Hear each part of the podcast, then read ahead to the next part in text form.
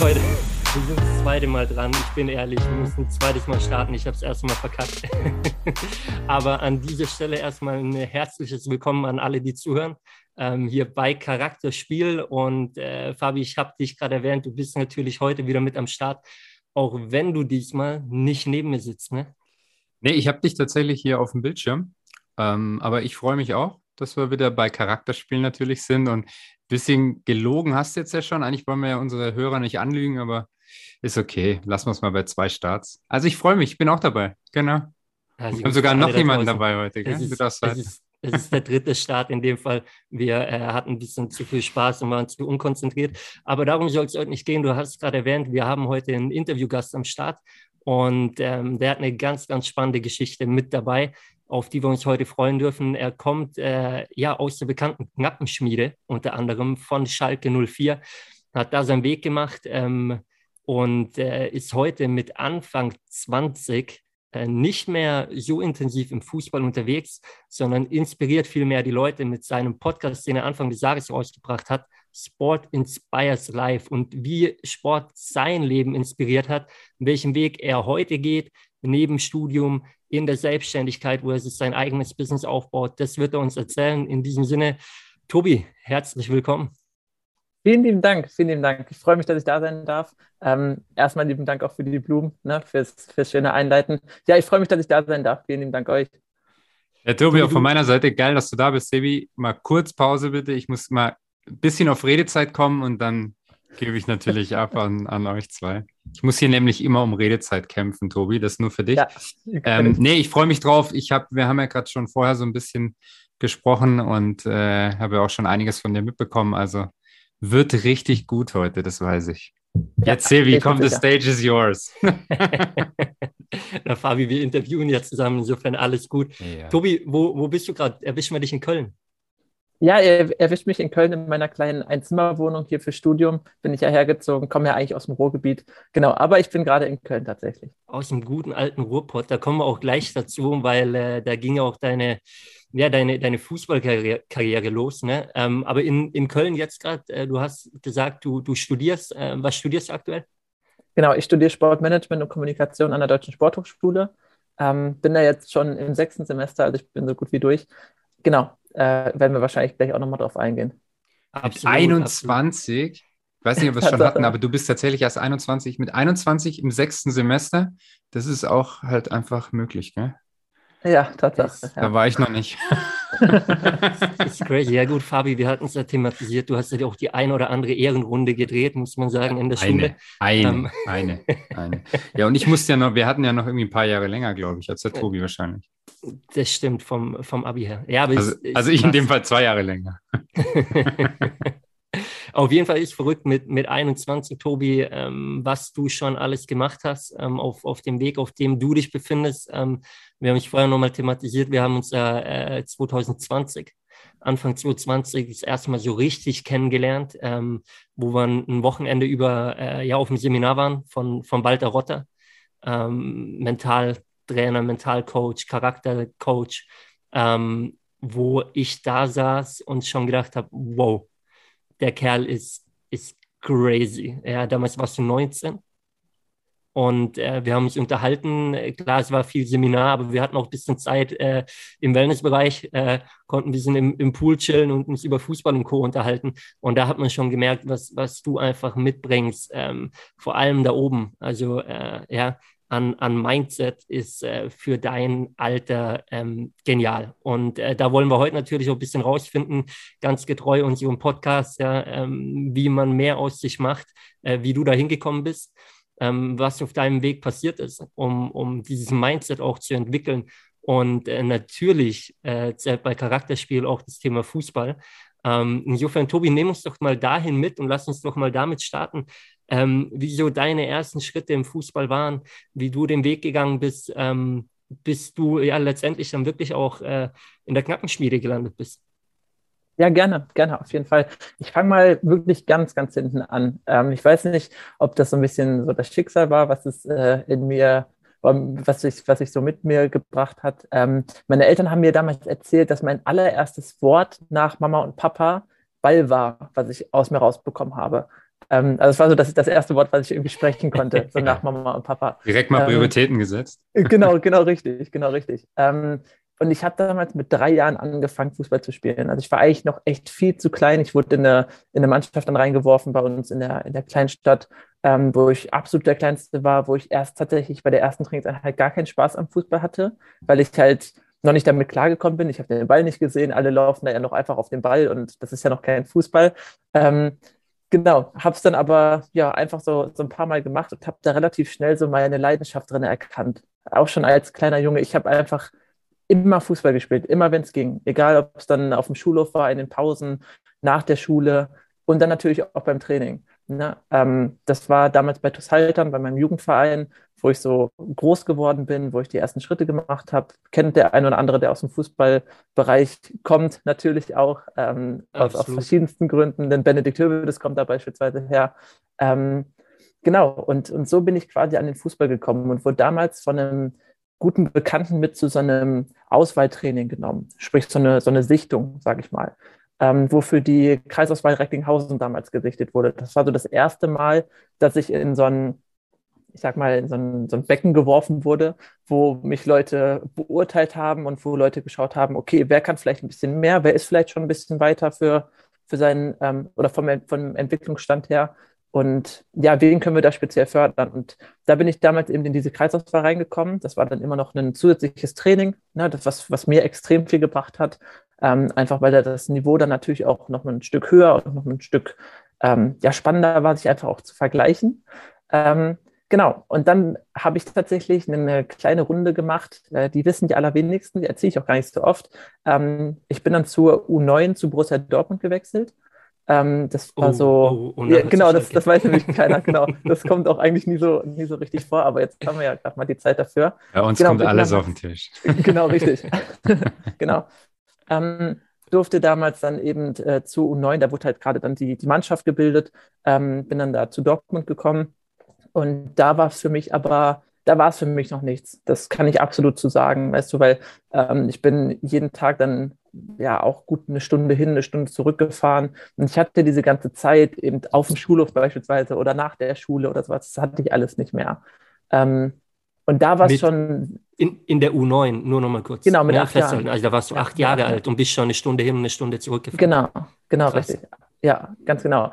Ähm, war aber auch ein Punkt, warum ich dann knapp nach einem Dreivierteljahr gesagt habe zu meinen Eltern, dass ich das nicht mehr möchte. Also das war so ein, so ein schleppender Prozess. Ich bin eigentlich so ein sehr, sehr fröhliches Kind gewesen oder generell auch ein fröhlicher junger Mann immer noch. Ähm, ja, da haben meine Eltern aber auch an mir gemerkt, dass ich da irgendwie so verkrampfe und dass das einfach nicht das ist, ja, was mir in dem Moment zumindest gut getan hat. Ähm, ich habe das große Glück, dass ich aus dem Elternhaus komme, wo mir kein Stress oder kein Druck gemacht wurde. Also es war völlig okay. Ähm, wenn ich gut gespielt habe, war es super. Wenn ich mal ein schlechtes Spiel dabei habe, hatte, war was auch alles okay, war alles super. Und da habe ich dann gesagt, dass ich das nicht mehr möchte. Und ähm, dann haben wir mich da wieder abgemeldet. Genau, das habe ich damals mit meinem Papa gemacht. Und ähm, habe dann erstmal wieder bei TuS Haltern gespielt. Genau. Ähm, da dann auch wieder natürlich in der Kreisauswahl dabei gewesen. Und bin dann zu einem ja, etwas, etwas größeren, es ist immer noch nicht groß, aber zu einem etwas größeren Verein gewechselt, der so ein bisschen, ich glaube, zwei Ligen damals höher gespielt hat. Ähm, und ja, die, dieses Kapitel kann man eigentlich relativ überspringen, weil es dann halt so eine Zwischenstation war. Und dann war für mich halt der Schritt, äh, eben in der U15 damals hin zu U16 zu Schalke zu wechseln. Da habe ich im Winter damals angefangen, da das Probetraining zu machen. Ähm, war dann da, glaube ich, ja, mit Sicherheit drei oder vier Wochen äh, im, im, Probetraining. Also ich glaube, zweimal die Woche war ich damals dann immer da. Dienstag und Donnerstag müsste es gewesen sein, habe ich da dann halt mittrainiert. Da haben die mich ja sehr, sehr genau unter die Lupe genommen. Dann habe ich auch mal bei den ein Jahr Älteren mittrainiert. Also die haben mich schon wirklich auf, auf äh, Herz und Nieren geprüft, wie man so schön sagt. Ähm, genau, und dann habe ich irgendwann den Anruf bekommen, dass, ähm, ja, dass Schalke mich als, als Spieler annimmt und dass sie mich gerne für die nächste Saison verpflichten wollen. Ähm, ja, und das, das war, das war grandios, also überragendes Gefühl. Ähm, genau, und durfte dann eben dann zur U16 äh, bei Schalke spielen, habe da das Jahr U16 und U17, die beiden Jugenden, ähm, komplett gespielt. Ja, und dann bin ich zu Duisburg gewechselt. Genau, da war es so, so ein bisschen der Scheideweg. Ähm, weil mir für die U19, also ich hatte damals einen, mittlerweile kann ich sagen, das ist ja das Schöne, damals hatte ich einen Zwei-Jahres-Vertrag plus Optionen. Also sprich, ähm, zwei Jahre sind fest, sprich nach der ersten Saison geht der Vertrag einfach nahtlos weiter in die, in die zweite Saison. Und für die dritte Saison hatte ich die Möglichkeit zu sagen, ich möchte noch da bleiben. Der Verein hätte das auch gekonnt. Ähm, da haben wir dann im, im Einvernehmen gesagt, dass das so für uns keinen Sinn ergibt, weil eben meine Position damals, die damals noch Rechtsverteidiger war, äh, ja, eine Position, die ich heute nicht mehr so gerne spiele, ähm, genau, ähm, dass die da schon, schon sehr, sehr gut besetzt ist und dass mir nahegelegt wurde, wenn ich spielen möchte, dass ich dann lieber zu einem anderen Verein wechseln sollte. Und für mich war klar, dass das wichtigste Spielzeit ist. Ne? Ähm, und deshalb bin ich dann zu Duisburg gewechselt auch einem, Mega-Verein, den man vielleicht gar nicht so auf dem Schirm hat. Also was da an, an Voraussetzungen geschaffen ist, ist irre für, für das, was auch vorhanden ist. Die haben natürlich nicht das Kapital von Bayern, von Leipzig, von Schalke, was auch immer, aber das, was sie draus gemacht haben, ist schon, ist schon genial. Ähm, und habe dann eben die beiden Jahre U19 gespielt. Genau, und ähm, ja, dann, dann ging es so ein bisschen, dann hat sich das Ganze so ein bisschen getrennt. Da könnt ihr mir gleich gerne sagen, wie, wie ich das äh, erzählen darf. Ähm, genau, aber das waren so, das waren so meine Stationen auf jeden Fall im Fußball, die, die nennenswert sind. Ich würde sagen, ähm, wir, wir, gehen nochmal ein, ein Stück zurück, weil ich finde es super spannend, also beide Stationen, Gerne. die du erwähnt hast, aber lass gerne mal bei der, bei der Schalker Zeit starten. Ähm, ich meine, du, du bist dann hingewechselt, hast äh, ein, ein sehr langes Probetraining, sage ich mal, machen müssen, ja, über, über einige Wochen. Ähm, ja, klar, weil es natürlich auch äh, einer, einer der Top-Clubs ist. Ähm, also mittlerweile im Profibereich nicht mehr, nicht mehr zu den Top-Top-Clubs. Aber ja. ich glaube, wenn Schalke für was steht nach wie vor, dann ist es die Knappenschmiede. Ähm, ja. Ich habe äh, erst vor ein paar Monaten das Buch gelesen von Norbert Elgert, ja. ähm, das er rausgebracht hat. Und äh, muss sagen, äh, wir haben da ja auch was gemeinsam. Wir lesen sehr viel und, und sehr gerne äh, verschiedene Bücher, aber das Buch von Norbert Elgert äh, habe ich, hab ich verschlungen, habe es extrem gefeiert, weil es natürlich spannend ist, wie viele wirklich ähm, Top-Fußballer auch Schalke hervorgebracht hat. Ähm, ja, gerade so die, die Generation natürlich auch um Hövedes, du hast ihn vorher erwähnt, um, um Manuel Neuer und so weiter, äh, Mesut Özil damals auch noch. Ähm, wie, wie waren für dich die, die Schritte auf Schalke? Du hast vorher erwähnt, in der U9 bist du schon eine Stunde hin und zurück gependelt. Wie war es am Anfang für dich? Bist du im Jugendinternat gewesen? Bist du gependelt von zu Hause? Wie war da so der, der Aufwand für dich am Anfang? Ja, sehr, sehr gute Frage. Also ich hatte den großen Vorteil, dass das Haltern am See ähm, ja relativ gut angebunden ist oder, oder für, in der Zeit halt war. Ähm, sprich, ich bin da so gut 25, 30 Minuten zum Training nur gefahren das war, das war absolut in Ordnung. Ne? Also es war wirklich okay. Ähm, die größere Schwierigkeit, die ich hatte, war eben, dass ich noch in Haltern auf der Schule war im ersten Jahr. Also als ich zu Schalke gewechselt bin, war ich nach wie vor noch auf meinem Gymnasium in, in Haltern. Mhm. Ähm, und bin dann immer, weil damals, oder zu der Zeit hast du ja auch schon dann neun Stunden, sprich bis, weiß nicht, was ist denn das, vier Uhr irgendwie sowas, kurz vor vier, glaube ich. Mhm. Ähm, und wurde danach dann immer vom Fahrdienst abgeholt. Also musst dir vorstellen, ich war in der Schule fertig, ähm, bin dann schnell nach Hause geradelt und meistens stand der Fahrdienst schon vor der Tür. Ich habe mich schnell umgezogen, meine Mutter hat mir noch ein paar Nudeln eben gemacht. Ich habe die schnell, schnell irgendwie verschlungen und dann sind wir auch losgefahren. Also ähm, das war schon echt ein irrer Aufwand. So, und äh, später hat sich das dann geändert, aber schon da war es so, dass ich dann echt ähm, ja, von, von morgens 7 Uhr bis abends 21 Uhr, 21.30 Uhr aus dem Haus war. Also das, waren, das war schon so der, der Normalzustand. Ähm, das war so eigentlich das Einzige, was für mich erstmal richtig schwierig war. Was dann das, das Training selber und auch die, die Schritte auf Schalke anging, war es für mich tatsächlich sehr angenehm, weil ich eben zum einen schon dieses lange Probetraining im Vorhinein hatte. Also sprich, ich kannte die Mannschaft schon. Ähm, ich habe dann auch tatsächlich ab dem Zeitpunkt, wo ich äh, Bescheid bekommen habe, dass ich eben fester spielen werde, habe ich gesagt, okay, pass auf, ähm, meine Eltern haben das möglich gemacht. Ähm, da habe ich mit den, mit den Trainern damals einfach äh, abgesprochen, dass ich jeden Dienstag trotzdem weiter nach Schalke zum Training fahre. Einfach um da in diese Mannschaft reinzukommen, um integriert zu werden, um mich ähm, ja da auch Dienstag war immer Athletiktraining, um mich da auch äh, so athletisch mhm. auf einen vernünftigen Stand zu bringen, weil das kannst du einfach nicht vergleichen. Das ist, glaube ich, auch der größte Unterschied zwischen dann diesem Leistungsbereich und den vielleicht etwas, etwas niedrigeren Amateurbereich. Ähm, genau, und deshalb war das für mich, für mich gar nicht so schwierig. Ne? Ähm, Aber klar, auch am Anfang, ich war vor jedem Training nervös. Ich habe mir vor jedem Training ausgemalt, was wir heute machen, was für Übungen. Also ich habe mich mental darauf vorbereitet, was kommt, aber noch nicht aus dieser mentalen Stärke heraus, sondern so ein bisschen aus der Unsicherheit. Mhm. Ich, ich wollte keinen Fehler machen. Ich wollte so gut wie möglich dastehen. Ich wollte natürlich auch spielen, logischerweise. Ähm, deshalb war das am Anfang so äh, auf, auf psychisch-mentaler Ebene für mich relativ schwierig. Aber ich habe es ich echt gut geschafft, damit umzugehen. Das ist auch so was, was mich heutzutage noch, glaube ich, auszeichnet, ist, dass ich unter Druck echt gut performen kann. Also wenn der Druck raus ist, dann ja, ist so Larifari. Aber wenn Druck da ist, dann blühe ich eigentlich erst auf. Und das war, das war in der Zeit halt echt, äh, echt von Vorteil. Ich finde, du, du hast gerade zwei spannende Punkte erwähnt. Ähm, zum einen dieses Thema des, des Training ist natürlich komplett anders aufgebaut auch, ähm, als jetzt im, im klassischen Amateurbereich. Ja, man hat einen extra Athletiktrainer mit dabei, schon, schon den Jugendmannschaften natürlich. Ähm, ja. Und zum anderen aber auch dieses Thema das, das Mentale, ne? die, die, die Einstellung, ja. die, die Psyche, die mitspielt. Lass uns aber mal, bevor wir auf das mentale Thema kommen, lass uns, oder gib mich mal kurz einen, Einblick, ähm, wie das Training aufgebaut war. Wenn du sagst, jeden Dienstag war Athletiktraining, wie, wie oft habt ihr trainiert? Ähm, war, warst du sieben Tage unterwegs, warst du sechs Tage unterwegs? Ähm, ja, wie, wie hat sich das gestaltet?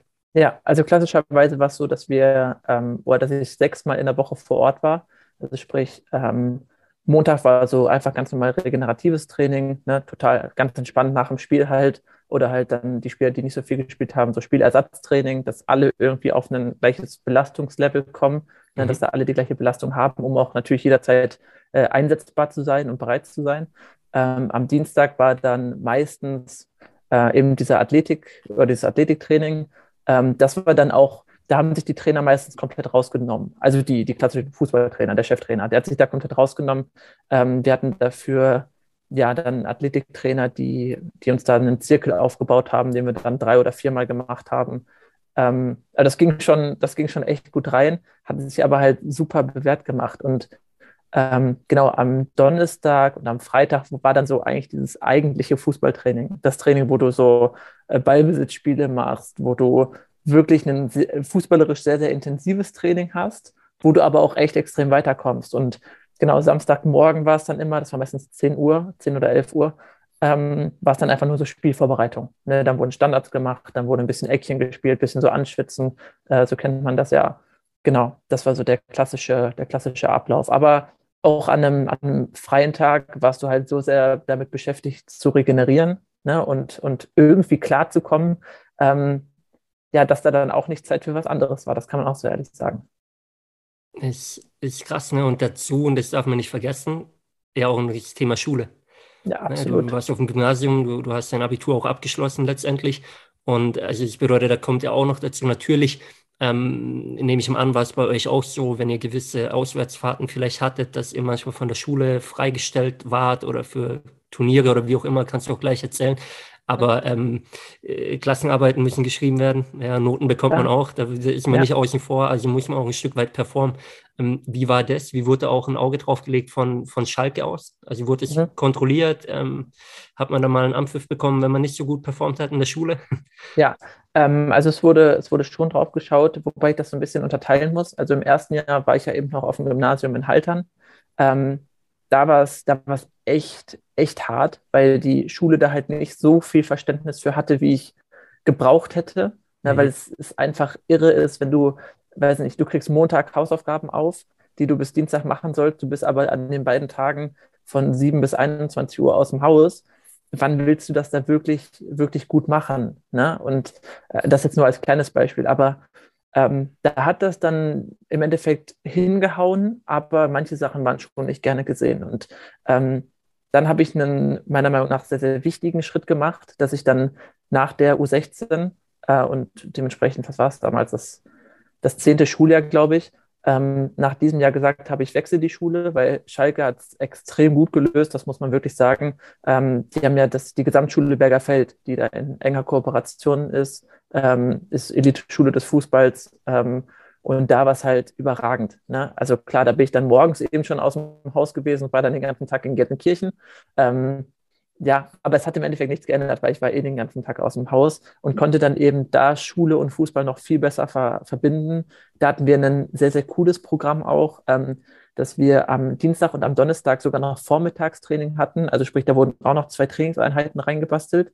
Ähm, da, wo die, die anderen Schüler dann fünfte, sechste, ich glaube, was war das immer, Kunst und Geschichte oder, oder Religion hatten, irgendwie sowas, ähm, haben wir dann eben trainiert und hatten dann an Tagen, wo wir weniger Schule an sich hatten, äh, einen sogenannten Kompensationsunterricht, wo sich dann die Lehrer nochmal mit uns als Gruppe zusammengesetzt haben, so ein bisschen wie so eine Art, ja, was heißt Nachhilfe, aber einfach, dass wir das Ganze aufarbeiten können. Ähm, genau, das war, das war extrem gut. Sprich, da sah dann der Tagesablauf so aus, dass ich morgens um halb sieben, glaube ich, aus dem Haus bin, ähm, dann eben zur Gesamtschule gefahren bin, da dann, ja, je nach Tag eben schon vormittags eine Trainingseinheit hatte und dann eben, dann waren wir immer Mittagessen, da hatten wir auch eine, eine ganz gute Möglichkeit, äh, dann eben Schule bis 16 Uhr fertig machen, sage ich mal, und danach eben rüber zum Training. Und das rüber zum Training ist halt einfach, du nimmst die Tasche, du warst zwar schwer bepackt, aber gehst zehn Minuten äh, eben zu, Fu zu Fuß rüber und bist am Trainingsgelände. Also das war, was Voraussetzungen angeht, schon echt, echt genial. Ne? Mega. Und auch in der Schule, um das noch vielleicht hinzuzufügen, weil wir waren ja echt den ganzen Tag da. Also klar, es gab auch Internatsspieler, die konnten dann zwischendurch wieder ins Internat fahren. Ähm, da war es vermeintlich noch ein bisschen entspannter, weil die halt nicht diese Riesenwege immer hatten. Aber das Schöne war, dass in der Schule für uns sogar so zwei Klassenräume eingebaut waren und umfunktioniert waren, wo wir eine Couch drin hatten, wo wir Betten drin hatten, wo wir eine Tischtennisplatte drin hatten, weil wir halt eben den ganzen Tag da verbracht haben. Ne? Ähm, genau, und so habe ich das echt, echt sehr, sehr gut überstanden und dann letztendlich auch echt ein gutes Abi machen können, weil da halt Rücksicht genommen wurde von den allermeisten Lehrern. Wie, wie war das in der Schule? Du hast gesagt, ähm, Elite-Schule des Sports, glaube ich, ne? Oder, oder Genau, Elite-Schule des Fußballs. Des Fußballs. Ja. Ähm, waren aber auch in Anführungsstrichen Normalos. Ja, in, ja, in voll. voll. Okay. Du kannst dir vorstellen, das ist eine ganz normale Gesamtschule. Ähm, nur einfach, dass dieses, dieses Sportprogramm, dieses Fußballprogramm mhm. damit eingeführt wurde. Ne? Also es war halt einfach eine Förderung für uns noch, aber es war oder es ist eine ganz normale Schule. Äh, was aber auch sehr angenehm war oder was ich halt sehr angenehm empfunden habe, ähm, weil dadurch, dass du da wirklich alles vertreten hast, ich meine, Gelsenkirchen ist wahrscheinlich auch die sozial nicht stärkste Stadt in Deutschland, um das mal vorsichtig auszudrücken. Du, ja, ne, ist ja so. Du hattest wirklich alles dabei, aber das hat mir persönlich auch echt geholfen, so sehr auf dem Boden zu bleiben. Also ich habe das natürlich von zu Hause auch mitbekommen, diese Bodenständigkeit, aber ähm, ja, in einer, in einer Gruppe zu sein oder in Klassen zu sein, wo ähm, dann auch ganz normale Leute, und wir sind ja alle normale Leute, aber ihr wisst wahrscheinlich, was ich meine, aber wo auch einfach ganz normale Schüler mit drin sind, das fand ich eher immer sehr entspannt und äh, ja, das hat so sehr für mich den Druck auch rausgenommen. Nice. Weil eben das fand ich spannend, wie ist das miteinander nachher, ne? Ähm, ja. Oder ich weiß nicht, ob ihr oder, oder auch unsere Zuhörer das, das kennen auf Instagram, ähm, gibt es so ein, ich glaube, so ein Meme ist das, wo, wo Cristiano Ronaldo entlangläuft quasi und dann steht drunter irgendwie dieser Moment, wenn man, äh, wenn in der Schule, die, ja, wenn man ausgerufen wurde für die ja. Schulmannschaft oder so, ne? Wir, wir Jungs haben das immer, immer uns hin und her geschickt und haben gesagt, ja. ey, wisst ihr noch damals, wenn es wirklich so war in der Schule und man hat sich die Tasche gepackt und bei euch war es dann quasi so, naja, die Schalker, so ungefähr, ne? Ja, ähm, ja. War das, war das ein bisschen so oder, oder also ist ein bisschen rausgestochen oder, mhm. oder war das wirklich ein gutes Miteinander? Gab es da ein paar Leute, die eifersüchtig waren vielleicht auch? Ähm, kann ich in, in einem Satz beantworten, je nachdem, wie du dich verhalten hast, haben sich die anderen auch verhalten. Sehr es gab, die, cool. es gab natürlich ja. die Schalker, die so ein bisschen die Nase oben hatten, ne, mhm. die so ein bisschen, ich meine, es muss nicht sein, mit 15 Jahren mit 400 Euro Schuhen durch die, Schuhe, äh, durch die Schule zu laufen. Das mhm. muss meiner Meinung nach nicht sein. Ähm, aber diese Schüler haben dann, soweit ich das mitbekommen habe, auch nicht so viel Sympathie entgegenbekommen, äh, wie eben einfach die, die sich ganz normal verhalten haben, die mit allen cool waren, ne, die mit allen auch einfach auf einer vernünftigen Ebene gesprochen haben. Ähm, also man selber war da einfach der Maßstab dafür, wie man auch behandelt wird. Sehr genau. cool. Ich glaube, das ist ein, ein, Nugget für alle, die auch gerade zuhören, weil ich glaube, egal in welcher Lebenssituation man sich gerade befindet, ähm, das zählt immer. Ja, ja, ähm, ja ob man auf der Erfolgswelle schwimmt äh, oder ob es einem gerade nicht so gut geht. Aber es gibt auch dieses Sprichwort, wie man im Wald reinschreit, so schreit es wieder raus. Ne? Oder ähm, dieses Buch, was wir auch schon mal thematisiert haben, Fabi und Tobi, du kennst es auch, äh, Geben und Nehmen. Ja. Ähm, von, von Adam Grant quasi geht ja auch ein bisschen in diese Richtung. Ja? Ähm, also wie, wie verhalte ich mich? Entsprechend bekomme ich es halt auch wieder. Ja, ja richtig. Ähm, ja. Ich finde da noch ganz kurz vielleicht zu dem Thema, weil ich das unglaublich spannend finde. Und wir sind ja auch bei Charakterspiel. Ja, mhm. also zum einen glaube ich, ist das ganz, ganz extrem, wie du aufwächst und was du aus dem Elternhaus mitbekommst. Und dann aber natürlich auch deinem Charakter geschuldet. Und ich meine, das beschreibt dich ja auch ein bisschen, wir haben ja eingangs gesagt, mit 21, da kommen wir nachher noch drauf, an dem Punkt zu sein, vor allem halt vom Kopf her. Also ich wäre froh gewesen, ich wäre da gewesen. Ähm, das sind nicht viele, aber, und darauf wollte ich eigentlich raus, ich glaube halt auch, es ist echt nicht einfach, weil du bist ja so ein bisschen, ich sage jetzt mal, wie in der Blase. Also rechts und links, Freizeit, normaler Freundeskreis, so leben wie 15-, 16-Jährige das tun. Das ist ja nicht, weil das ist ja, sagen wir mal, ein Fulltime-Job. Ja, und dann halt so dieses Leben außerhalb der Blase, doch auch irgendwie normal ähm, oder normal mit den Menschen umzugehen, das Ganze normal zu bestreiten. Ich glaube halt wirklich, da, da wächst vielen dieser Erfolg im Fußball auch zu Kopf und ähm, ja, es ist dann doch auch schwer, damit umzugehen. Oder so, ja. ich sag mal, diese Normalos in Anführungsstrichen, weil wir das jetzt schon ein paar Mal benutzt haben, ähm, dann halt auch irgendwie gleichwertig zu behandeln. Ja. Auf jeden Fall. Also was ich, was ich dazu sagen kann, ist, äh, weil du schön gesagt hast, du lebst halt wirklich in der Blase. Ne? Mhm. Und es gab in diesen insgesamt vier Jahren dann im Nachwuchsleistungszentrum für mich nichts anderes als Schule und Fußball. Also genau wie ihr es gesagt habt, so, so Sachen, die man dann ausprobiert, Alkohol trinken, weiß nicht, vielleicht der eine oder andere fängt mal an oder äh, raucht mal oder geht mal in den Club oder sowas. Das war halt, das war halt nie drin das wollte ich aber auch nie, weil ich mich halt schon, schon als, kleines, als kleines Kind mit diesem Traum, den ich hatte, Fußballprofi zu werden, ähm, da schon echt, ja, ich sag mal, committed habe und ähm, ja, einfach meinem Körper so viel oder nur Gutes tun wollte. Ne? Das, dementsprechend war da, klar war das vielleicht in dem einen oder anderen Moment dann so ein bisschen, so ein bisschen schade.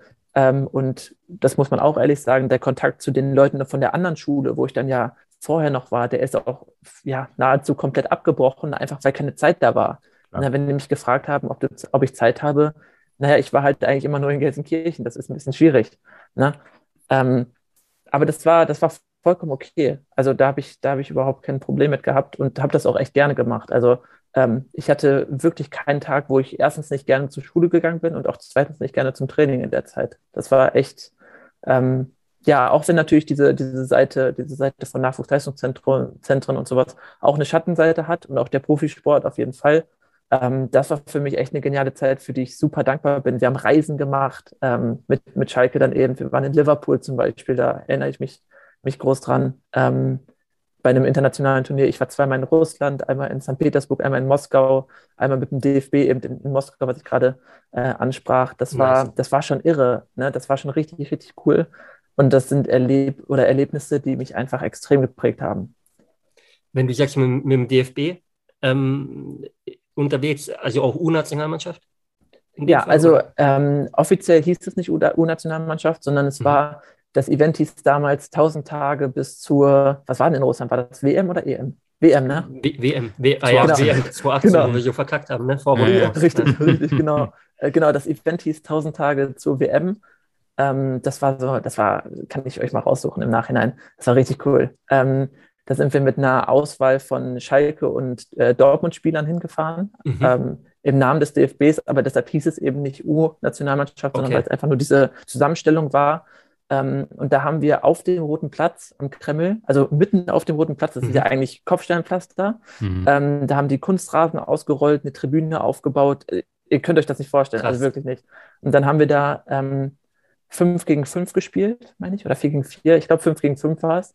Ähm, genau, und dann gegen Russland, äh, Italien und Spanien waren noch da. Genau, ja, gegen diese. Dann haben wir wie so eine Art kleine, so eine Mini-WM quasi ausgespielt. Aber es war ein richtig geiles Erlebnis. Mitten Schalke, auf dem roten Platz. Schalke und Dortmund ja. gemischt. Ja, das hat in einem Team. Das hat funktioniert.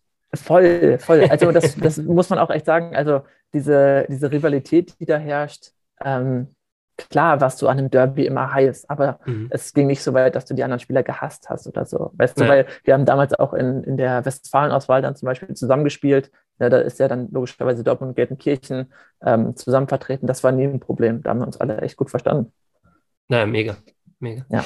Tobi, ich, da kommen so viele Punkte und, und ich glaube, weil, weil wir natürlich auch einfach Fußball im Herz haben, ähm, ja, never ending story, glaube ich. Aber ähm, lass uns nochmal zurückgehen zu dem, zu dem anderen Punkt, den wir vorher hatten, dieses Thema ähm, mentale und auch dieses Thema Verzicht, was wir ja gerade hatten. Jetzt hast du gesagt, auf der einen Seite hast du natürlich unfassbare Erlebnisse gehabt. Also die, die Reisen, die du gerade angesprochen hast, die, die in dem Alter ja kaum jemand mitnimmt. Ja, und du hast verbunden mit deiner größten Leidenschaft im Fußball. Ich glaube gleichzeitig, was, was äh, die meisten Fußballer teilen, ist so, hey, man ist ja automatisch mit, mit vielen coolen Jungs auf einem Haufen, mit denen man in der Regel auch gut kann. Jetzt kommt aber bei, bei euch damals, kann ich mir vorstellen, du darfst doch gleich korrigieren, wenn es falsch ist, aber ja, ja der, der Punkt dazu, es kämpft ja jeder auch ein Stück weit um seinen Platz. Ne? Du hast erwähnt, ähm, äh, vorher Thema Vertrag, zwei Jahre plus Option, ähm, äh, gleichzeitig der Schritt dann später zu Duisburg, weil eben auf deiner Position ein hoher Konkurrenzkampf war. Das geht ja schon in, in einem ja, sehr frühen Alter los, dieses Thema Konkurrenzkampf, ja. wohingegen man jetzt im Amateurbereich spielst du Fußball, wenn du gut bist, bist du automatisch gesetzt. Ja, bei euch sind halt ein Haufen guter Leute. Und wenn du mal schwächelst, dann sitzt du halt auf der Bank oder vielleicht bist ja. du mal gar nicht im Kader. Ähm, hattest du diese Situation und wenn ja, wie bist du damit umgegangen? Mhm. Sehr, sehr gute Frage. Ähm, ich gehe sogar noch einen Schritt zurück. Das erste Mal, wo ich so diese Konkurrenz erlebt habe, also wo ich das auch wirklich so gespürt habe für mich, ähm, war bei Dortmund. Da, ähm, ja, also da habe ich es da hab noch nicht so wahrgenommen. Da war ich halt noch, da war ich wirklich noch Kleinkind. Ne? Mhm. Ähm, aber da kam einmal ein, ein Mitspieler zu mir, ein Mitspieler, ne, Mitspieler, ähm, zu mir und hat gesagt, Tobi, du bist schlecht. Und äh, ja, ja, und ähm, das war, das war, ein, das war super verwirrend, weil ich habe das, ich, ich konnte das nicht einordnen. Weißt du, was, was meint er jetzt? Ich habe mir da echt Gedanken gemacht und auch im Nachhinein so, wenn ich daran denke, dann war das echt schon so ein, so ein bisschen so ein einschneidendes Erlebnis für mich, weil da habe ich das erstmal, oder da wurde ich das erstmal so mit Ablehnung konfrontiert. Und ich wusste, dass ich gut war in dem Moment, weißt du, weil ich habe da bei, in dem Spiel richtig gut gespielt und mhm. vielleicht war er einfach nur ähm, unzufrieden mit seiner Leistung, was auch immer, aber das, das weißt du damals ja noch nicht in dem Alter. Ähm, aber auch sonst ist es natürlich, das muss man schon so ehrlich sagen, eine, eine Schattenseite vom, von diesem Leistungssport. Ähm, dass dadurch, dass im Endeffekt es nur ganz wenig schaffen und diese, diese 1%, von dem man immer spricht, die es dann im Endeffekt schaffen im Fußball, äh, die, die Quote stimmt ja noch. Also die, die ist ja nach wie vor aktuell. Ähm, und dementsprechend ist es auch, je höher du kommst und je älter du auch wirst, ne, gerade dann in der U17 bei Schalke war das, äh, aber dann auch bei Duisburg, ähm, ist es schon so, dass geschaut wird, dass man selber vielleicht ähm, ja, sehr gut aussieht, um das mal vorsichtig zu, zu ähm, erläutern. Da kann ich für mich sagen, da glaube ich tatsächlich, oder es wurde mir auch gesagt, dass ich da manchmal so ein bisschen zu unegoistisch war. Also ich hatte mhm. so diesen, diesen Teamsportgedanken vielleicht manchmal zu sehr in mir drin ne? und äh, habe dann doch lieber noch einmal rüber, äh, rüber gespielt, anstatt irgendwas selber zu machen. Ähm, ja, aber das ist schon, das ist schon eine sehr, sehr krasse Schattenseite, weil im Endeffekt geht es dann später einfach nur noch darum, funktionierst du? Ne? Funktionierst du äh, auch auf Dauer? Bist du verletzungsanfällig. Auch das ist ein, ist ein Riesenthema.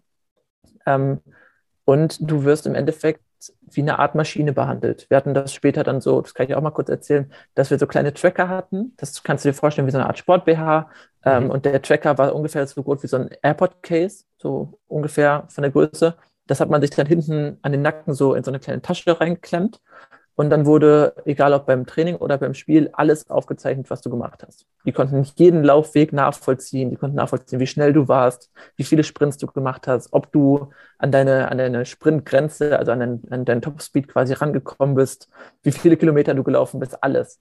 Ähm, und das ist eigentlich eine coole Technologie, so gerade für Trainingssteuerung. Kann aber auch extrem falsch verstanden werden, wenn du einfach anhand von einer Excel-Tabelle ausgewertet wirst.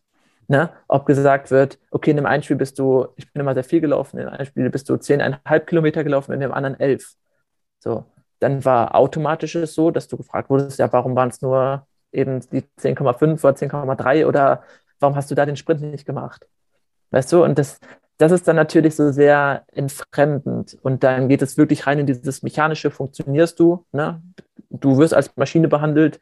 Ähm, ja, und sich da durchzubeißen, gerade in dem jungen Alter und das, dem auch standzuhalten, ist extrem schwierig. Da habe ich auch sehr, sehr viele Leute erlebt oder, oder kennengelernt, die daran mehr oder weniger zerbrochen sind, weil du musst auch ehrlich sagen, und das ist mit mein größter Kritikpunkt, ähm, weil ich ja auch sehr in diese selbstständigen Schiene jetzt mittlerweile gehe, mhm. du bist ununterbrochen halt äh, fremdbestimmt.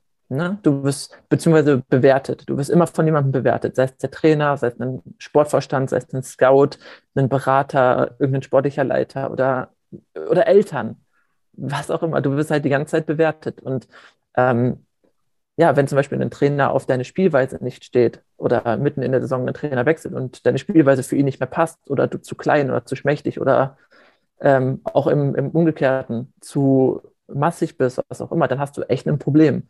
Und das ist was, was für mich so mittlerweile halt gar nicht mehr in Frage kommt, dass jemand anderes darüber bestimmen darf, wo es für mich hingeht.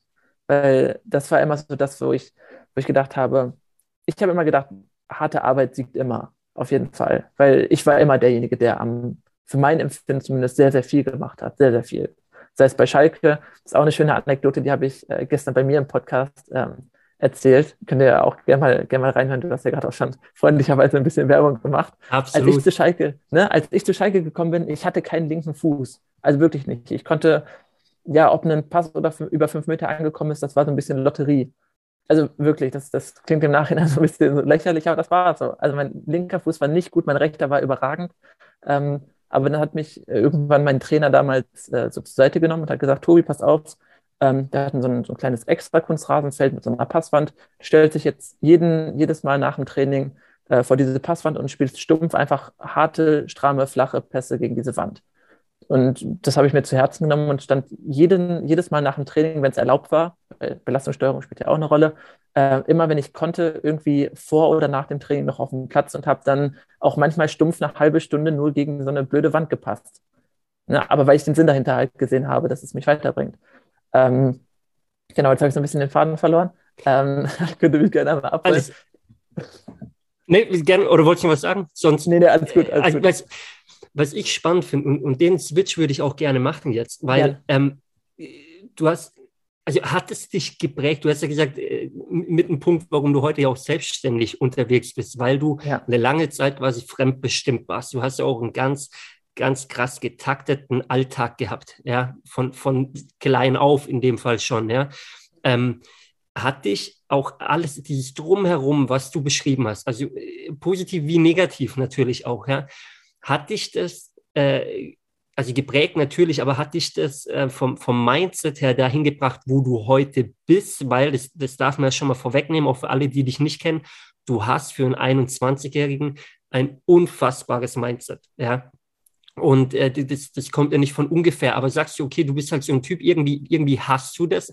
Ähm, ein Stück weit vielleicht auch aufgrund von deinem Charakter, da können wir jetzt heute nicht drauf eingehen, aber das werden wir in der zukünftigen Podcast-Folge mal noch äh, thematisieren, auf jeden Fall. Äh, Stichpunkt Walter Rotter. Ähm, wie würdest du sagen? Also hast du dir da viel aus dem Fußball gezogen, weshalb du heute an dem Punkt bist, wo du bist? Oder, oder was war die, dieser prägende Punkt für dich? Auf jeden Fall alles. Also alles, was ich, was ich gelernt habe, jeden Wert, den ich für mich so äh, manifestiert habe und, und festgemacht habe, kommt alles, glaube ich, ausnahmslos aus dem Fußball, zumindest aus dieser Zeit ne? mhm. oder, aus den, oder aus den Situationen geschuldet.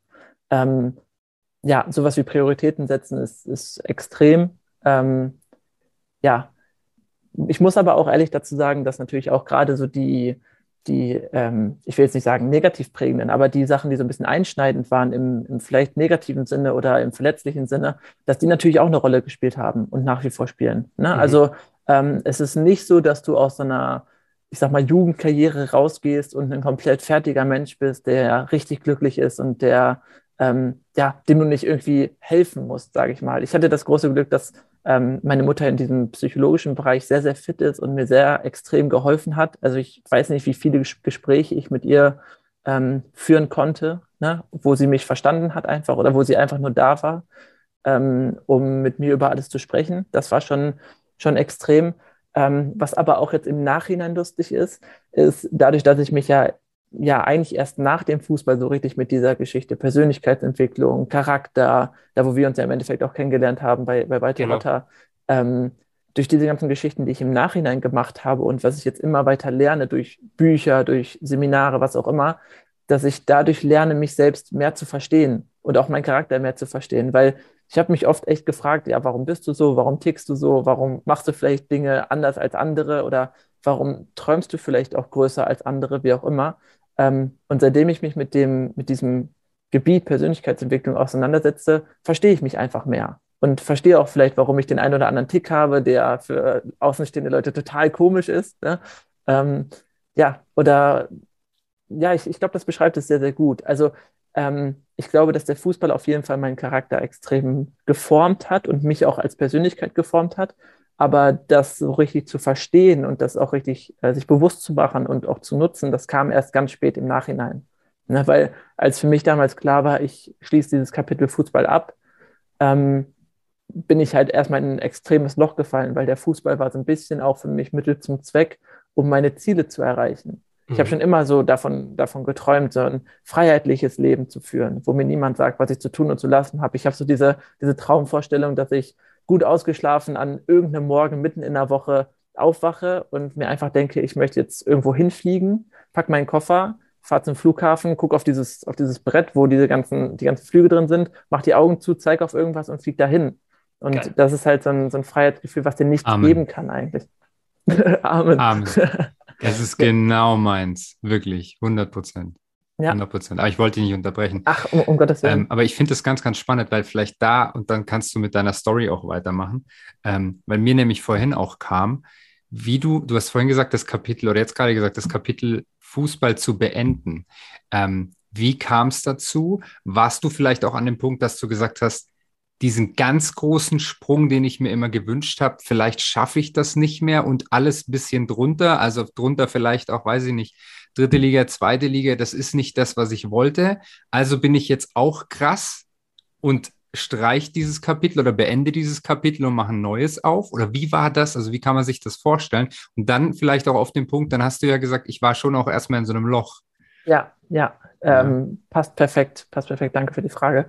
Ähm, das passt perfekt insofern, als dass ähm, in meinem Kopf immer dieser Traum Fußballprofi war, auf jeden mhm. Fall. Und dieser Traum Fußballprofi zu werden, war auch aus, äh, ausschlaggebend dafür, dass ich nach Duisburg gewechselt bin, weil ich ähm, mir ein Stück weit, was heißt erhofft habe, aber ausgerechnet habe, dass das eine gute Adresse für mich ist, ähm, weil natürlich auch einfach der Verein nicht ganz so finanziell stark ist wie Schalke, die, wenn sie wollen, zumindest in der Zeit, wir müssen uns mal überlegen, damals haben die Champions League gespielt. Ne? Mhm. Da hat die damalige U19 noch Youth League gespielt. Das ist, das ist irre, wenn man das mit heute vergleicht. Aber darum soll es nicht gehen. Ähm, genau, aber natürlich hatte Duisburg irgendwo weniger Möglichkeiten, da auch ja, große Sprünge zu machen. So, und dementsprechend war für mich damals so der logische Schritt, okay, wenn ich mich hier gut etabliere, wenn ich hier gute Leistungen bringe, dann habe ich vielleicht hier die Chance, diesen, diesen ersten Schritt ins, ins Profigeschäft zu machen. Ähm, und das habe ich gerade aber auch schon angedeutet. Ich muss aber auch echt sagen, dass ich durch diesen, durch diese Zeit in den Nachwuchsleistungszentren und auf, das ist ja schon professionelles Level. Also du wirst zwar noch nicht professionell bezahlt, aber alles, was du machst, ist 100% professionell.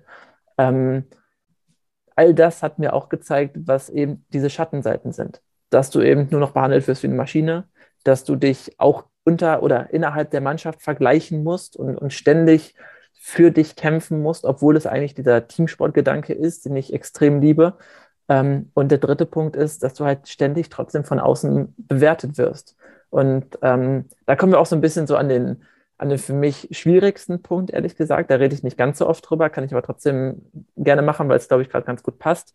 Ähm, ich, mittlerweile kann ich sagen, weil es ein abgeschlossenes Kapitel ist, aber ähm, ich hätte nach der U19, also sprich ne, nach meinem zweiten Jahr bei Duisburg, ähm, eigentlich zu Köln 2, also zur zweiten Mannschaft, mhm. die jetzt U23 von Köln wechseln sollen, äh, vom FC. Das wäre wär für mich top gewesen. Regionalliga West, du hast immer noch eine Anbindung zu einem, zu einem Profi-Team. Ähm, du hast da Top-Voraussetzungen. Das ist bei mir zehn Minuten um die Ecke. Also es war wirklich top gewesen. Ähm, und das schien zumindest so wie es mir, wie es mir vermittelt wurde, schon fast in trockenen Tüchern. So, und ähm, ich habe zwar damals zu meinem damaligen Berater immer gesagt, ähm, lass uns doch bitte schauen, dass wir wenigstens noch eine zweite, eine dritte und vielleicht sogar eine vierte Möglichkeit haben. Einfach, dass wir Optionen haben, ne, dass du entscheiden kannst, dass du nicht wieder in dieser Abhängigkeit bist und nur reagieren kannst Und er hat mir zwar, zwar damals immer sehr, sehr klar gemacht, dass er sich ja kümmert und dass da auch ein bisschen was noch geht und sowas. Ähm, aber die Zeit ist halt immer knapper geworden. Und eigentlich bei einem professionellen Team ist die Kaderplanung im April, spätestens im Mai durch. Also da tut sich nicht mehr viel, vielleicht noch ein, zwei Sachen, aber der Kader steht. Ähm, das müsste dann schon so, ich kann es nicht mehr genau sagen, wahrscheinlich Anfang Juni oder Mitte Juni gewesen sein, ähm, wo ich dann nach einem Training von Duisburg, wo ich dann äh, nach Hause gefahren bin, ähm, einen Anruf bekommen habe, gerade als ich in meine Wohnung hier in Köln, äh, in Köln reingegangen bin, ähm, wo er mir innerhalb von so knapp drei Minuten vermittelt, okay, Tobi, das passt nicht, Köln hat abgesagt, ähm, wir haben keine andere Option, mal schauen, was wir machen. Und nach damals knapp 17, 16, 17 Jahren, wo du die ganze Zeit diesen Traum hinterher eiferst, ist das, ist das extrem hart für mich gewesen. Ähm, weil ich auch in dem Moment wusste, dass, dass es jetzt extrem schwierig wird. Und die, die drei Tage danach war der Horror. Ich bin echt nicht, also ich bin echt nicht klargekommen. Ich lag den ganzen Tag gefühlt nur im Bett, habe nichts gegessen. Also es war, es war wirklich hart. Ähm, aber schon da hat sich bei mir so dieser Entschluss gefasst, das, das will ich nicht. Also egal um welchen Preis und egal wie viel du damit verdienen kannst, das möchte ich nicht. So diese, dieses, die ganze Zeit abhängig von, von anderen Menschen zu sein, das, das macht mich erstens kaputt weil ich kann den anderen Menschen natürlich ja auch immer nur vor den Kopf gucken. Ne? Vielleicht, vielleicht ist auch nie irgendwas gewesen. Keine Ahnung, vielleicht hat er es nie einen Deal gegeben. Ich habe mich zumindest damals mit dem Scout von Köln hier in der Sporthochschule getroffen, äh, auf einen Kaffee. Das war richtig lustig, weil der auch mal hier Dozent war. Ähm, das hat alles gepasst, aber ich war halt immer nur dieses, dieses kleine Rad oder dieses kleine Zahnrad, was du hin und her schieben konntest, wie du möchtest. Also der, der Spielball im Endeffekt. Ähm, genau. Und da war für mich eigentlich schon der Punkt, wo ich gesagt habe, okay, das, das möchte ich nicht mehr, ich mache einen Cut. Also ich liebe den Fußball an sich trotzdem noch als Sport, keine Frage, aber das, das wollte ich nicht mehr. Habe dann tatsächlich noch ein halbes Jahr Oberliga gespielt. Das ist dann über ganz verrückte Ecken zustande gekommen. Also ähm, ja, war auch nicht verkehrt, aber hat mich halt nicht erfüllt. Ne? Und ähm, dann richtig, richtig das Kapitel zugemacht habe ich erst ähm, Anfang 2020, kurz bevor ich eben zu dem Seminar von Walter Rotter äh, eben auch gefahren bin. Ähm, da war der Punkt, wo ich damals meinen Vertrag aufgelöst habe, ähm, in Cannes Marienborn, das ist in Siegen, ähm, wo ich auch jeden Tag knapp zwei Stunden zum Training gefahren bin. Das war, das war Krass. geisteskrank. Für Oberliga. Für Oberliga, ja. Krass. Und während des Studiums dann schon, oder? Während des Studiums. Ja, auch da hatte ich halt, hatte ich halt kein Leben. Das war am Anfang auch recht hart für mich, ähm, weil gerade so diese Studienzeit, das ist ja was Cooles. Also mhm. das ist ja wirklich was Cooles. Das ist eine relativ entspannte Zeit, würde ich einfach mal zumindest in meinem Studiengang äh, behaupten. Können wir ähm, bestätigen. Ja, oder? Ist ja so. Du Kann ich dran erinnern. Ja. Na, du warst da nie da, das haben wir festgestellt. Ne? ja, du hast ja coole Leute um dich rum. Ne? Hier Sporthochschule, das war echt, echt cool für mich. Ähm, aber auch da hatte ich halt nie Zeit für. Mhm. Ne? Und äh, ja, kann ich ehrlich sagen, das war es mir dann irgendwann nicht mehr wert. Und ich hatte auch das, das Glück, und das kann ich wirklich so sagen, dass ich zu der Zeit Julius schon kannte, der mir dann eben in dieser Zeit, äh, wo es beim Fußball so sehr bergab ging, wo ich für mich auch den Entschluss gefasst habe, ich will das nicht mehr, auch wenn ich dann ja noch ein halbes Jahr zumindest ein bisschen gekickt habe, ähm, der mir dann eben mit, mit Network Marketing um die Ecke kam, wo ich erst gesagt habe, hau mir ab damit. Also habe ich wirklich gesagt, ich hatte wirklich, wirklich viele Einwände, ähm, weil es natürlich auch einfach einfach ein großer Schritt ist, oder für mich zumindest war, während des Studiums das schon zu machen. Äh, auch Geld zu investieren, das, das war auch für mich ein Thema, das habe ich vorher nie gemacht, außer meine Fußballschuhe, blöd gesagt. ähm, ja, aber das war, das war für mich dann eben mein Weg, wie ich das, was mir im, im Fußball gefehlt hat, ne? eben dieser, dieser äh, ich sag mal, individuelle Charakter, dass du wirklich zählst, ne? ohne das Ego jetzt irgendwie zu hoch zu hängen, um Gottes Willen, aber es geht ja um jeden, der hier ist also ich sage jetzt mal hier, weil ne, wir kennen uns ja auch so ein bisschen daher, äh, jeder, der hier ist, zählt und jeder hier ist wichtig. So, der andere Punkt ist, dass du eben nicht fremdbestimmt bist. So, natürlich bist du am Anfang ein bisschen in der Abhängigkeit. Du musst schauen, dass du dir alle Informationen holen kannst, dass du ähm, zu einem verfügbar oder äh, zu, zu einem irgendwie Zugang hast. Das, das trifft eigentlich schon ganz gut. Aber im Endeffekt ist es eine Selbstständigkeit und eine, eine eigene Geschichte, für die du selber verantwortlich bist.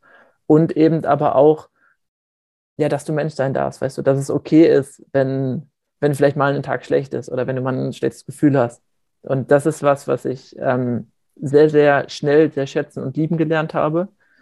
Genau, und jetzt bin ich ja auch schon seit knapp zweieinhalb Jahren im Network. Also es, es äh, war wahrscheinlich nicht die schlechteste Entscheidung in meinem Leben. Und das, also definitiv nicht, sondern ganz im Gegenteil, eine, eine, sehr, sehr gute. Darüber haben wir uns auch dann äh, nochmal deutlich intensiver kennenlernen dürfen. Ja. ja.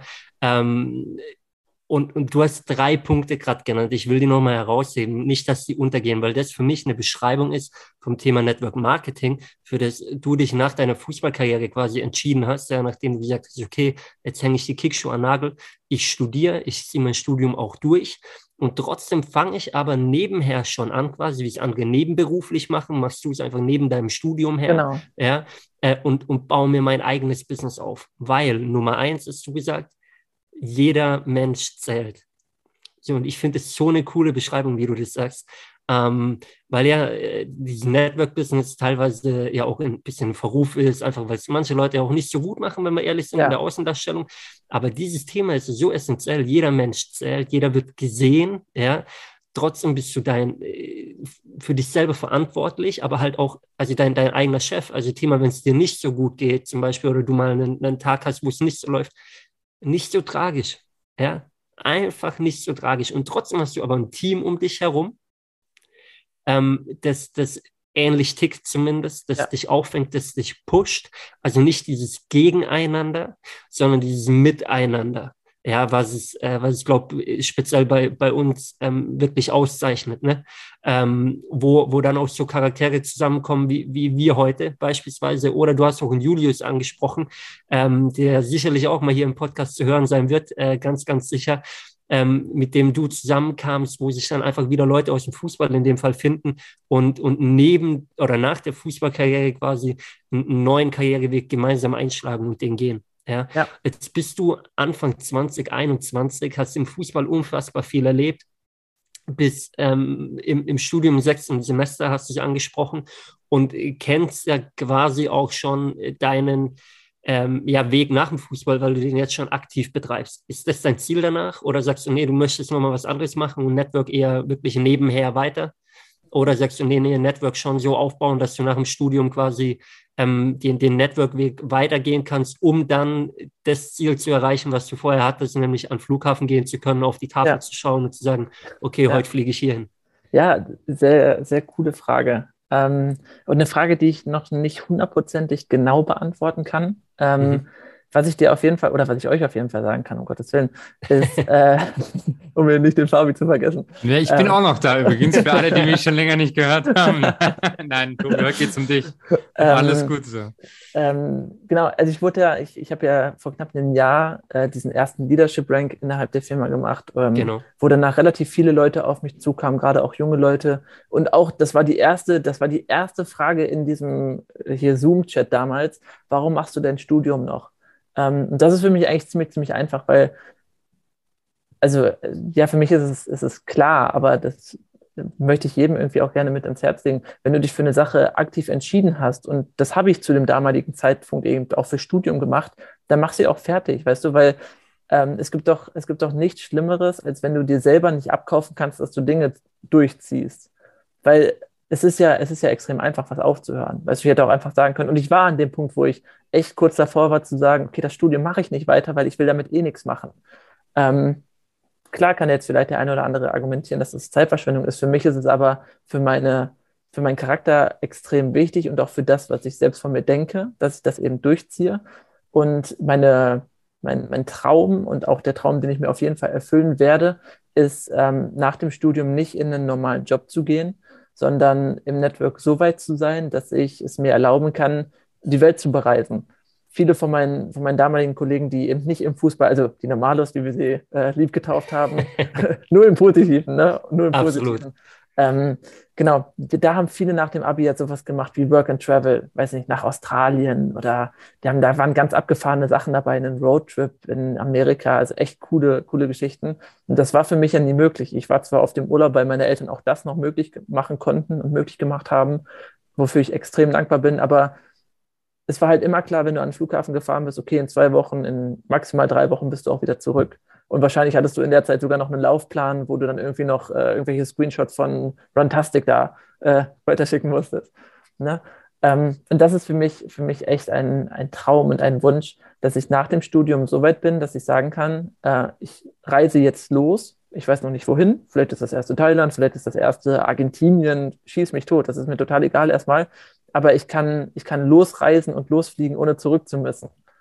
Weißt du? Also ich habe niemanden, der mir sagt, okay, in, in, drei Wochen ist der Urlaub um und dann bist du wieder hier und dann machst du weiter wie bisher, sondern ähm, ja, zu schauen, wo es einen hinzieht und wo es einen, einen hinführt und wo man vielleicht auch bleiben möchte. Weil Deutschland ist, muss für mich nicht so die Endstation sein.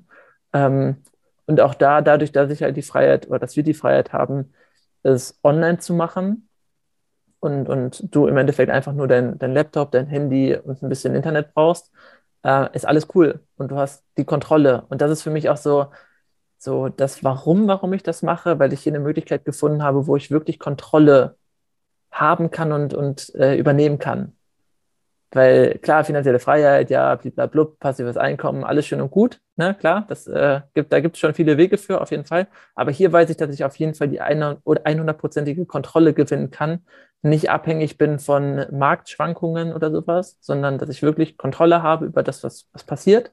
Ähm, das gibt mir Sicherheit und das ist auch etwas, auch Kontrolle für andere zu übernehmen, ist für mich äh, ein spannender Punkt, was das angeht. Deshalb, das ist so ein bisschen so mein Ausblick. Äh, ich habe einen großen Traum für mich, das ist, ähm, das ist sehr, sehr hochgegriffen, das weiß ich, da werde ich auch öfters für belächelt. Kennt ihr das, wenn, wenn die Ziele so, wenn euch das unangenehm ist, das zu äußern, weil ihr denkt, das ist zu groß? Kennen wir alle. Dann bist du, dann bist du genau richtig. Dann bist du genau richtig. Okay, okay, cool. Ähm, also ich bin, ich bin Autofan. Ne? Und mein, mein großer Traum ist ein Bugatti Chiron. Das ist ein, ist ein Auto in Perfektion für mich. Das Ding kostet, wenn du es von der Stange kaufst, je nach, je nach äh, Edition drei Millionen Euro aufwärts. Also es ist, äh, ist irre. Ähm, und klar, also klar reizt mich dieses Auto an sich, aber vielmehr reizt mich dahinter dieser Gedanke, wie vielen Menschen muss ich helfen, ihr Leben zu verändern, damit ich irgendwann das wert bin, dass ich das mir erlauben kann, dass ich mir das leisten kann. Und das ist wow. für mich so ein Gedanke, den ich richtig cool finde. Ähm, ich habe hier überall Bugattis rumstehen. Also ich habe so, einen, so einen kleinen Siku äh, Bugatti, ich habe den, den, Lego Bugatti, es ist alles voll. Ich habe äh, Bugatti Stifte. Ähm, ich, ich liebe das. Äh, aber viel mehr, also viel wichtiger dahinter ist mir eben nicht dieser, nicht dieser Proll und Protz und hier schau mal, ich bin der und der. Das ist mir eher unangenehm, ähm, sondern viel, viel mehr der Gedanke, wenn ich mir irgendwann dieses Auto kaufe, dann weiß ich, dass ich so vielen Menschen geholfen habe, also weitergeholfen habe in ihrem Leben, dass ich mir dann auch verdient habe.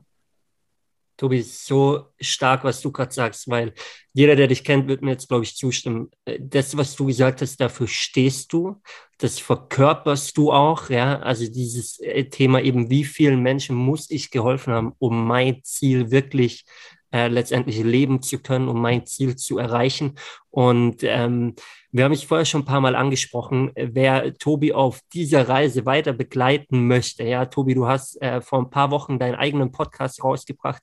Sport Inspires Life heißt der. Wir werden den auch in den Show Notes auf jeden Fall verlinken. Ja, definitiv. Ähm, ja. Ist auf jeden Fall wert reinzuhören. Ich habe die neueste Folge gestern erst selber wieder gehört. Da ja, freue mich jedes Mal drauf, wenn was Neues rauskommt, weil du einfach ähm, ja, in, in deinen jungen Jahren jetzt schon so viel mitgeben kannst. Und ich glaube auch, dass du nicht das letzte Mal Gast warst heute hier, sondern wir sicherlich ähm, zu einem bestimmten Punkt in deinem Leben dich wieder hier als Podcast-Gast haben werden, um schauen zu können, wo du in deiner Reise stehst. Ja? Ähm, was du schon erreicht hast dann bis dahin, welche Schritte du gegangen bist und welche Learnings du wieder daraus gezogen hast.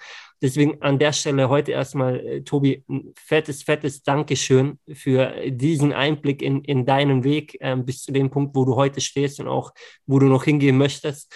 Ähm, ich liebe es, mich mit dir auszutauschen.